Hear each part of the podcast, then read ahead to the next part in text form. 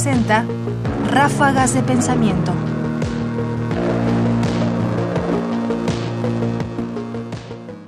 Un mundo blanco y negro o un mundo a colores.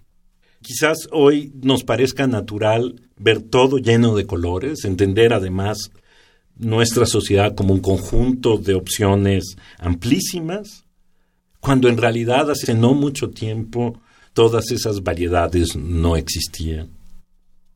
También el color, los colores de las cosas que vestimos, forma parte de la cultura política, de la forma de manifestar la uniformidad o la rebeldía de una sociedad. En los 60 la cultura y la revolución iban de la mano. Y está también ahí un punto generacional, ¿no? La rebeldía de los de los jóvenes. Ahí lo que hay que entender es que después de la Segunda Guerra Mundial se produce en el mundo un pasmo, una especie de cruda, de resaca. Vienen unos años en blanco y negro, todo era en blanco y negro. Todos los teléfonos eran negros, todas las sábanas eran blancas, toda la ropa interior masculina era blanca. Y en los 60 irrumpe el color. Pero irrumpe no solo los teléfonos, en las sábanas y en los calzoncillos, irrumpen las conciencias. Y en las conciencias de los jóvenes, ¿no? Que están hasta la madre de la tristeza de los adultos, ¿no? Del miedo de los adultos, del, de la hueva de los adultos. Yo tengo claros recuerdos de ese mundo bicolor al que se refiere Marcelino Perelló en lo que acabamos de escuchar. De hecho, no sé cuándo es la primera vez en el horizonte de mi vida que la ropa interior comenzó a tener colores y a no ser únicamente blanca o negra. Y lo mismo con las sábanas y lo mismo con tantas otras cosas que tenía una uniformidad que visto a la distancia es aterradora. Eran las cosas con pocas opciones, casi sin variantes, que uno tenía que usar porque no había de otras, pero que reflejaban digamos, como esa monotonía y ese monocromatismo de una sociedad que no se atrevía a demasiadas cosas.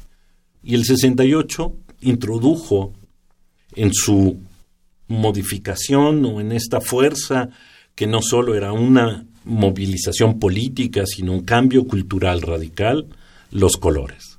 Me parece como, o sea, como que no lo puedo imaginar. He visto, no sé, fotos y he visto películas y tal, pero como imaginarme un mundo en el que habrá un closet y sea como en realidad como en escala de grises todo y no, no haya realmente una variedad sobre la cual pueda elegir, como que me cuesta trabajo imaginarlo.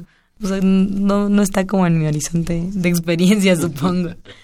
O sea, aunque me cuenten la experiencia de no encontrar colores en tus sábanas o en tu ropa interior o en tu, no sé, ropa cotidiana, en cualquier otra prenda, me parece chistoso, me parece como de otro, de otro orden ontológico. De otro mundo. De otro mundo, sí. Es como, ¿qué? Pero... Es como el ir vestido de blanco para jugar tenis. Mm. O sea, alguien estableció el código y entonces este, el primero que se puso una camiseta de color, el que sea, para jugar tenis, bueno, era una falta a un código ancestral y a una tradición, ¿no? Ya. Ahora, ¿cómo llegamos ahí? ¿no? Justo creando, sí, claro. creando un código, ¿no? Teniéndole miedo a cosas. Ok. No era que fuera como que la industria fuera incapaz de teñir textiles, sino que simplemente había un código. Había un código y una norma de que de cómo debían ser las cosas. Ya. O como la primera vez que Lady Di usó un vestido negro en una reunión o algo así, ¿no? Exactamente. Que fue como, ¿qué? ¿Por qué de negro? Pero que además uno no entiende por qué este, alguien se alarma de eso. Sí. ¿No? sí, claro, claro. Marcelino Perelló Valls, matemático, académico y líder social, fue uno de los representantes de la Facultad de Ciencias de la UNAM en el Consejo Nacional de Huelga durante el movimiento estudiantil de 1968.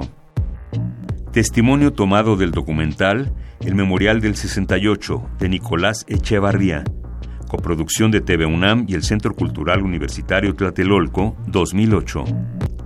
Comentarios: Ernesto Priani Saizó y Nelia Carter Pinzón. Producción: Ignacio Bazán Estrada. Más información en la página ernestopriani.com. Busca el podcast en www.radiopodcast.unam.mx diagonal podcast.